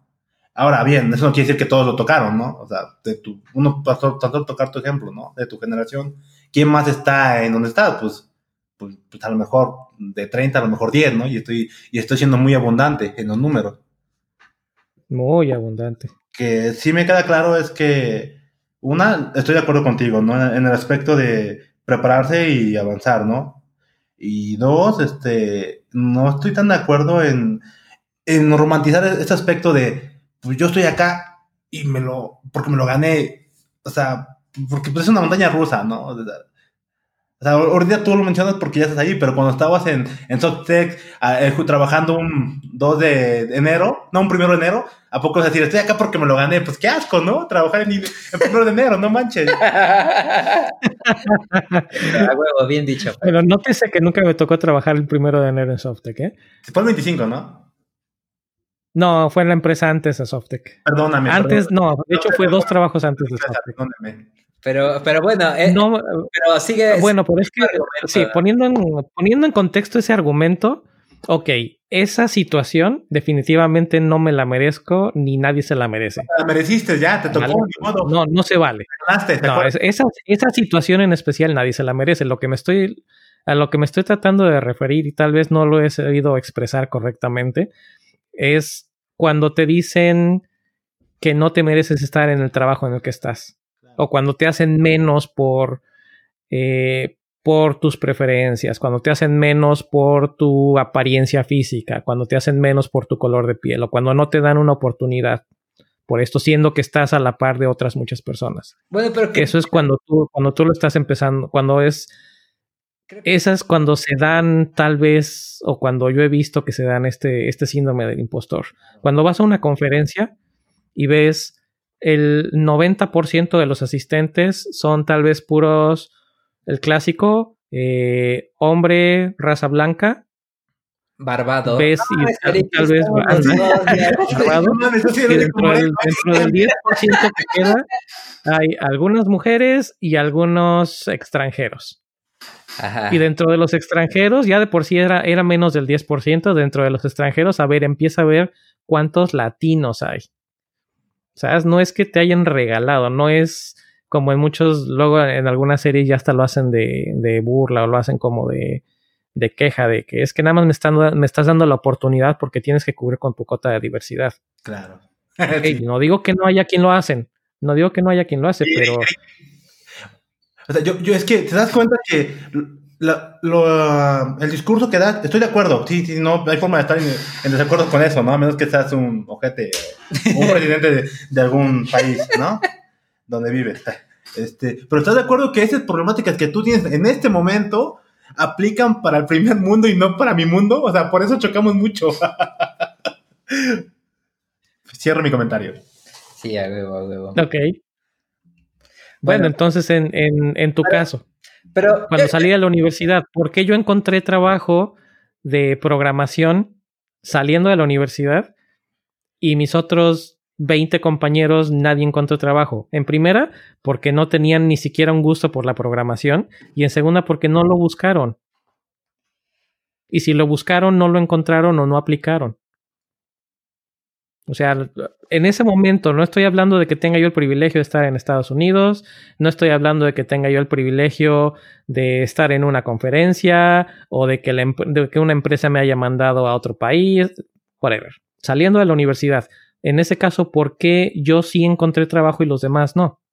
Pues, pues porque yo desde antes de salir de la universidad ya estaba programando, porque desde antes de que terminara la carrera yo ya estaba empezando a buscar trabajo y estaba empezando a aplicar en esas ofertas. Eric, vivías en México. O sea, si vivías en Estados Unidos, la cantidad de la gente que hubiese aplicado hubiese incrementado de uno, tú digamos, a diez. O sea, eso sí, no te quito, no te quito nada, nada, nada de tu mérito nada de tu flujo desde que aprendes a programar o a trabajar en un ciber para conocer computadores desde los 15. Eso sí, no te lo quito porque yo entiendo, o sea, desde el principio tú ya o sea, yo entiendo lo que está a ver, el mensaje. Lo que entonces creo que no si pongo mi, mi, argumento de que no tengo síndrome o de si estoy tratando de dar mi argumento para quitarme el síndrome de impostor en Estados Unidos porque estoy en primer mundo y si lo pongo que estoy en México, pues entonces porque estoy en México. No, no, no va por ahí. Lo que digo es que en este momento, como estás este, planteando el síndrome de impostor, ya vienen con tus problemas de este momento que son de Estados Unidos. O sea, si me hubieses hablado del Eric, de que había conseguido un trabajo en ese momento, saliendo de la carrera, estoy seguro que hubiesen sido otra, otra perspectiva. No obstante, lo que, lo que expones es una, un crecimiento. O sea, está chido. Ahora, nomás quiero concluir. Eric, entiendo lo que quieres, a lo que quieres llegar, pero la neta estamos molestando. Perdón. ya sé.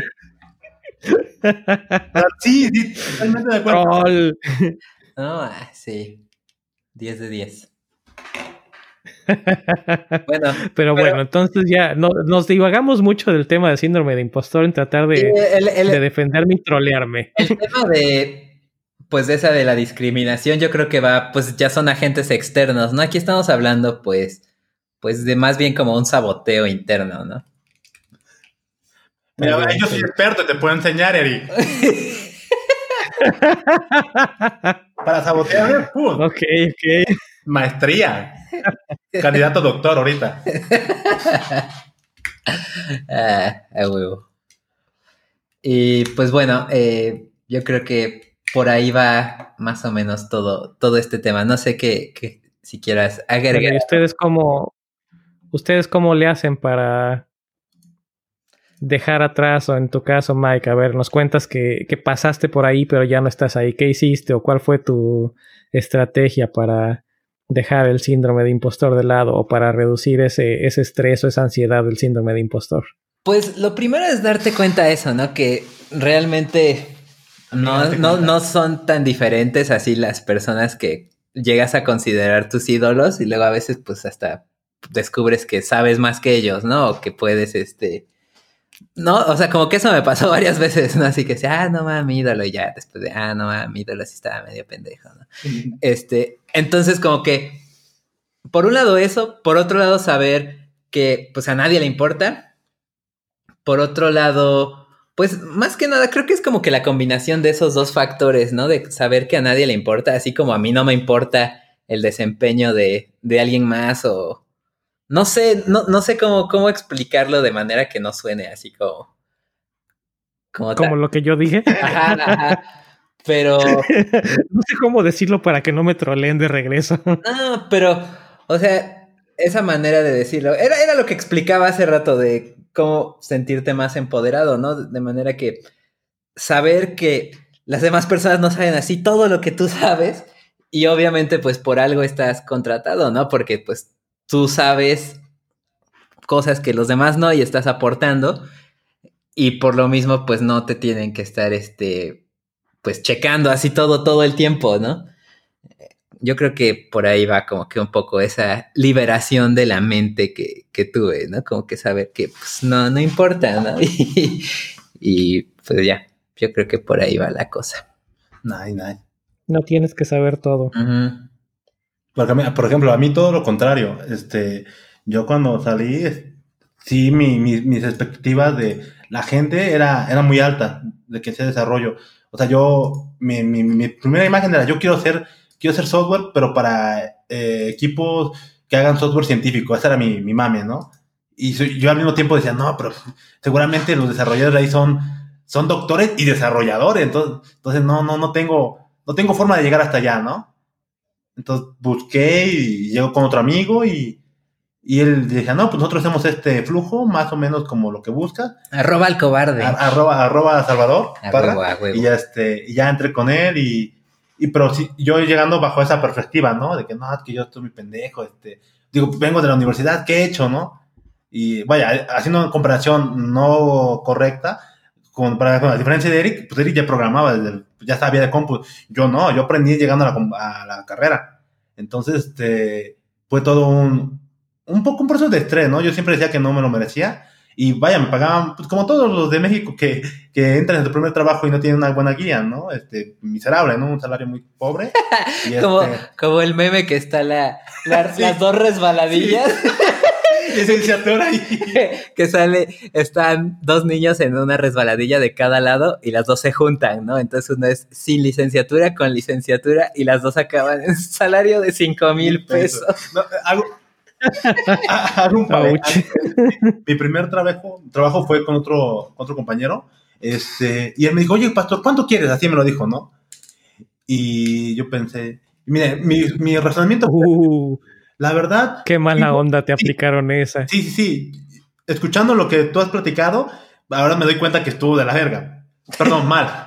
Este, ¿Cuánto quieres? No, está bien dicho eso de la verga. ¿Cuánto quieres ganar? Y tú así de, ay. y si digo que es mucho, y si, y si lo que digo es mucho, y si lo que digo es poco. Mi razonamiento fue este. Bueno, pues vivo en la casa, no pago renta. Este, yo vivo en la casa con cinco mil pesos. Pues le, pues como a, mínimo pues, 6 mil. Dije, no, pues 6, estoy chido, al mes. Y mi cuate me dijo, no, pues te doy 6.500, ¿no? o sea, ya cuando estuve dentro, los, los, chavos que estaban ahí me decían, no, pastor, yo pido más, yo estoy ganando 15, ¿no? Y, por ejemplo, ahí estaba Rata Cibernética, él estaba ganando creo que 20, güey. A huevo, a huevo. Bien por Rata, y míralo, en la cima del éxito. Y ya, este, cuando llegué ahí, pues la neta, digo, de lo que me salvó, la única cosa que pues sí logré este, darme cuenta de que la amiga se dio cuenta fue decir, oye, no está chido que yo gano esto. Y los becarios, o sea, porque había becarios, que este, colaboraban o pagaban en, o hacían desarrollo de, de un producto que pues generaba dinero, les, pagaban dos mil baros al mes, y que no sean, no sean mala onda. Y, no, no te pasa. Sí, así de feo, ¿no? Y lo peor, haciendo PHP, ¿no? Entonces, todo mal, todo mal. PHP 5, no, no. Entonces, este, arroba cibernética, ya sabe. Entonces, este, ya ahí dije, no, pues no está chido porque dije, ellos son este, el, core de un producto. Y aunque sean becarios, no, no les pagues eso, ¿no? No manches. Sí mencionar que nos pagaran en efectivo, o sea, no, todo debajo del agua, ¿no? Ah, caray. No lo sabía, digamos. Arroba SAT. Luego te pasa, si me, si me demea, te, te envío el nombre de esa persona. bueno, ya pasó eso y, y vaya, pues me, me, moví, me moví con mi otro compañero con, que mencioné, Salvador, y ahí estuve trabajando y, y de, ese flujo, pues uno aprende pues experiencia, ¿no? A desarrollar, como, porque yo sí me, lo que ustedes dicen a mí me pasaba igual, y ahorita pues medio se me está quitando. Este, me equivocaba en algo y digo, no, no es que está muy mal, me van a regañar, este, ¿cómo es posible que, que, que yo esté haciendo esto? No va a servir, así, todas esas ideas las tenía y, y hasta migraña me daba, ¿no? Así de, del estrés. No, pues sí. Oye, no, tampoco crees que yo salí siendo experto de toda la universidad. No, mi, primer trabajo de la universidad, yo entré, eh, entré a, esta empresa suponiendo que iba a ser PHP y a lo mejor un poco de JavaScript. Entonces, para la entrevista y para el ejercicio que me pusieron a hacer, yo medio leí y aprendí un poquito bases de, JavaScript para pasar la entrevista. Y ajá, entro, todo súper chido y demás. Y lo primero que me pueden hacer, JavaScript. Entonces, te juro que después de un mes ya estaba yo que esperando ver en qué momento me corrían porque no salía y además era una cosa horrible. Ni siquiera era puro JavaScript, era JavaScript que se generaba con PHP, o sea, tenías PHP que generaba el, el array, literalmente eh, generaba un HTML con un script embebido y ese era el script que se utilizaba dentro del JavaScript, era una porquería. Bien, bien. Y era lo que me tocó, en lo que me tocó arreglar al principio, así, ¿no? Ya decía yo, a ver a qué horas me, me sacan de aquí. Sí, ¿no? Y sí, creo que, creo que, no, bueno, no sé, no sé, Mike, pero yo creo que los tres hemos pasado por momentos en los que dices, ok, creo que terminando el día de hoy es momento, es un buen momento para empezar a refrescar y actualizar mi currículum, porque no sé cuánto tiempo más vaya yo a durar aquí. Nel, Nel, yo siempre digo, sí, sí, si me estoy tardando a alguien nuevo, todavía tiene que aprender y aparte atorarse, ah, güey. No, Hay que ah, pensarlo con la realidad, chavos. Sí. De hecho, a raíz de eso, yo, este, yo lo que he hecho es, es programar cosas más complicadas. Por ejemplo, React ya metí hooks y a la verga. Quien, quien venga que sepa. No es cierto, no es cierto, amigos. Nadie sabe, ni yo sé, así que a ver, muéstrenme que está. Así, así de grosero, ¿no? Eh, por ejemplo, vaya, quiero cortar esto en el sentido de que no es contar nuestras historias más tristes y a mí me fue más mal que a ti, ¿no? O sea, porque, porque obviamente le fue muy bien a Mike y a nosotros no, pero pues ya. Por ejemplo, cuando, cuando yo conocí a Mike, o sea, imagínate, yo venía de la Facultad de Ciencias de la Computación, venía de, de, de alabar vacas sagradas, estilo en la India, pero en la facultad. Entonces, este, todo el flujo era, no, pues es que si eres de computación, pues sabes programar, ¿no? Y si eres doctor, sabes programar y aparte eres doctor. Y llega Mike, no, pues ya hago software y gano bien, ¿no? ¿Y dónde estudiaste? ¿En qué carrera? Soy administrador. En mi cabeza, ¿no? No era posible eso en mi cabeza, güey. Ay, güey, güey. Pero, pero, pero, eres administrador. Exacto, así, así yo, así bien indignado. Es que, pero, pero, ¿sabes qué? Ahorita que mencionas ese tema de las vacas sagradas, creo que también eso afecta un poco, pues, a la mentalidad, como dices, ¿no? Pues, por ejemplo, de los güeyes de ahí de la facultad. Miren a la India. Y creo que pasa, pues eso, ¿no? Como por personas que igual quieren ese, eh, pues, no sé, como apapacho a su ego, no sé, y que también ellos por sentirse así hacen sentir menos a otros y pues también como que hace que se sienta más ese síndrome de impostor, ¿no? Como, ah, él es el dios y dice que, estoy bien pendejo, ¿no? Pues, no mames. Y, sí, así, ¿eh? Cuando, bueno, yo aquí, este, pues sí, de las gentes más inteligentes que he conocido son, pues, varios de que están ahí en mi trabajo, pues, para nada tienen ese tipo de, actitudes, ¿no? Y en general es como lo, lo real, ¿no? Casi siempre quienes sí tienen esas actitudes están, este, ocultando algo más o o no sé, ¿no? Como alguna otra carencia. No sé, no sé. Sí, son generalmente inseguridades. Todo bien Y también muchas veces Así es.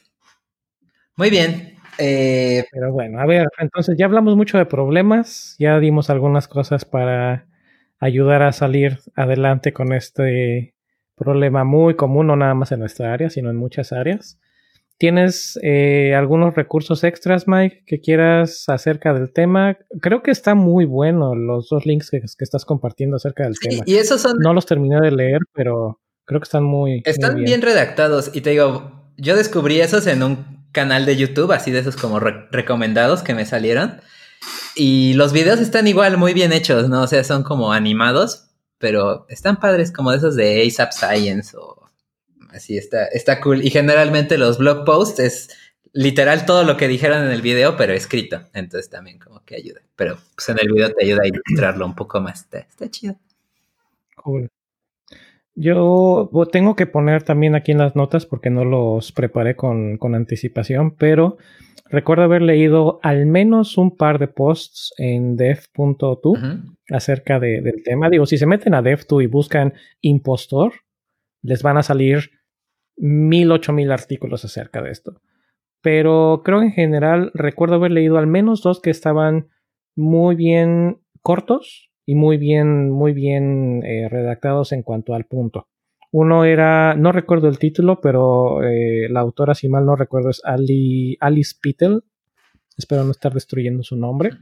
Y en el otro, no recuerdo el nombre de la autora o del autor, pero sí recuerdo que eran algo así como tres, voy a buscarlo y los, pongo bien en las notas, pero algo así como tres eh, cosas para hacer para salir adelante con el síndrome del impostor. Y entre estas cosas era una precisamente el tema que tienes tú, que es básicamente no one cares. O sea, a nadie le interesa lo si estás aquí, está, si no estás, si estás o no estás, siempre que estés sacando tu trabajo como debe de ser. Otro era que fueras llevando un, un registro de tus éxitos un registro de las cosas que has hecho bien. Y cuando te entra el síndrome del impostor cañón, pues te pones a leer las cosas que has hecho bien y te, te ayuda un poquito. Y no me acuerdo cuál era la otra opción. Bueno, no me acuerdo cuáles eran los otros, los otros puntos, pero busco los links y los pongo en las notas. Porque la verdad están cortos y creo que van al, punto de, cómo ayudar a, salir adelante con este, con este síndrome que a todos nos llega a dar. Nice, nice, nice. También como colación, creo que igual hay un dos posts que me interesan, me llaman la atención. Uno es este de Dan Ariely, no, sé, si se pronuncia así, es este un israel, una persona de origen israelí que estudia el comportamiento de las personas en la economía, ¿no? Eh, él hace un post sobre cómo ser feliz en función de, la, de tu comportamiento, de lo que haces. Y lo que recomienda en ese post es uno, eh, a final de la noche, menciona tres cosas que hiciste que te alegraron el día. Después medita en la segunda opción, ¿no? Unos 15 minutos y así. Y porque en resumidas cuentas, meditar no es más que, pienso yo, no, pensar. No pensar, no solo respirar y quedarte callado, ¿no? En mente. Y ya la tercera es, eh, como menciona, hacer ejercicio, ¿no? La actividad que tú quieras, pero que sea deportiva, que te ayude a que, vaya, que entres oxígeno al cerebro. Y otro post que me llama, bueno, este es un libro el que mencioné, ¿no? De Jazz Process. Y quizás, el, eh, para rematar, eh, hay un libro sobre meditación que, bueno, de momento me da mucha, me hace mucho ruido porque Mike y yo hemos estado leyendo cosas sobre escalada que hace mucho tema sobre la mente, mente en calma, enfocarte en tus objetivos. Y, y todo lo que mencionan tocan puntos muy importantes de no ver el pasado, ¿no?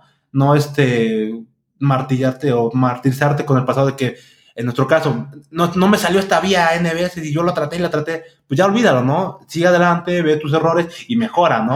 Pregúntate cómo mejorar. Eh, y como que y enfocarte en tus objetivos que sean más de crecimiento en lugar de puntuales, porque son los que más te dan más valor. Y creo que eso, como a colación de evitar el síndrome del impostor, bueno, de que no te quedes varado ahí, este, usar esas como herramientas o preguntas, ¿no? ¿A dónde quiero llegar? ¿Qué he hecho? Y, y que no te pegue un poco la depresión, ¿no? Les paso la liga también. Sí. Nice dijiste que no era Jazz Process, que es el libro? Sí, de Adriana Acho, si no me equivoco. Así en español, no sé cómo se pronuncia. Ok, eh, los links. y bueno, si no, si después se nos olvida algún link, por ahí lo, lo reviso y lo trato de buscar. Ah, va, va. Cool. Pues listo. Ya, ven, que tanto más de una buena, después de una buena troleada. ¿No está Hackro? Ah, sí, oye, ya van dos, ya van, no, dos o tres que nos deja. A ver, ¿qué puedes, Hackro? Te estamos quemando al aire. No, pero es que decía cuando estuvo Hackro y Pastor al mismo tiempo, Pasti estuvo bien calladito. Y ahorita ya se prendió. Ah, sí, ahora se explayó. Sí, sí. Te cohibiste. ¿Qué pasó, Pasti? Es que entró el síndrome del impostor en el podcast. La neta sí, fue eso. Llegó Suanro, llegó, llegaste tú, llegó Mike. No, pues, pues está este post, este, es que pasó esto, es que Nápoles, que este framework. Yo dije, a la verga, están bien cabrón Senfrón, yo me callo, yo no quiero saber nada de esto, güey. Dije, yo todo México, todo bonito y precioso, güey. Conozco la librería, bueno, biblioteca y ya. Dije, no, no, está muy cabrón esos tipos. No, no, no, no, no. Pero bueno, un gusto, como siempre, Pasti, haber sido troleado por, por su personalidad. Con cariño, ya sabes. Sí, y además apoyado aquí por Mike. Sí, sí, Ya ven, para la próxima que hagamos este podcast, los voy a poner en Skype, mínimo para darme cuenta con sus caras si es que me están troleando. ¿no? sorry, sorry. no, pero estuvo bueno. Estuvo bueno, estuvo bueno. Muy bien. Este, ¿Algo más que quieran agregar? Pues nada, sigan a Pasti, eh, está arroba pastor con Z y, y Thor como el dios, pastor. El, el ponemos, de la sí, ponemos su, su, link. ¿Otros lugares, Pasti, donde te encontramos en línea? Eh, en Te Mamaste Podcast. ¿No lo escuchen? No lo escuchen. Ah, ¿qué pasó? ¿Qué pasó? Estaba yo esperando que lo mencionaras. a, ver qué pasó. Este, es, ¿Cómo se llama? Nos pueden, me pueden seguir en, en Instagram como Pastor también. Ah, sí, pues es súper Instagramer Pastor, ¿eh? Ya tiene muchos seguidores. como Mons. Sí, sí. Y creo que nada más, de hecho, de hecho, es como que Twitter y Instagram son como que lo que más, en donde más estoy. Y el podcast. Y el podcast. Que no falta. Death Night, obvio. te mamaste. ¿Qué pasó? ¿A poco ya no eres fijo de te mamaste? Sí, sí. No manches. No, esto no lo van a escuchar, así que lo puedo decir. O sea, tanto es este el mame que si yo no puedo, no lo hacen. Me caga eso, güey. así. el pilar que sostiene. Te mamaste. Y ya Jimmy, no, pues grabamos mañana cuando pueda. Yo, ah, puta madre, Jimmy, graba ahorita. Mejor, para, para, para apurarnos.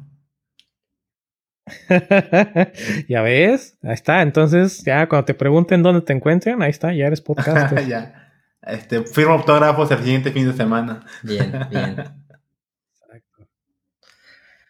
Vientos, vientos.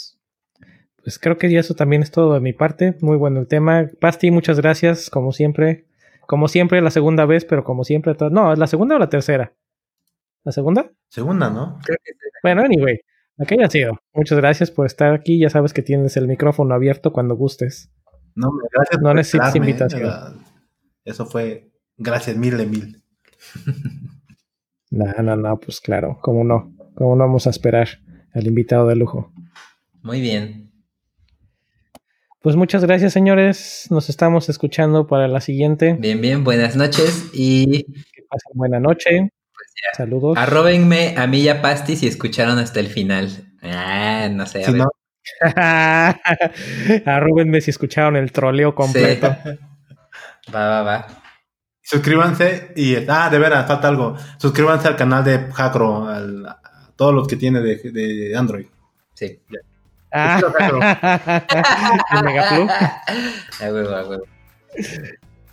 O sea, no, pues ya saben. YouTube, iTunes, uh, Google Podcast o Google Play o como se llame, Stitcher, eh, Spotify, etc, etc. En todos lados. Sí, en todos lados. Dev Nights en todos lados. Muy bien. Gracias. Bye. Recuerden que pueden ser parte del show enviando sus comentarios a cualquiera de nuestras redes sociales o por correo electrónico a podcast.devnights.mx. No olviden suscribirse con su cliente de podcast favorito o visitando nuestra página podcast.devnights.mx. Mike es Shell Dandy en Twitter, Eric es E. Ruiz de Chávez en Twitter y yo soy David Jacro también en Twitter.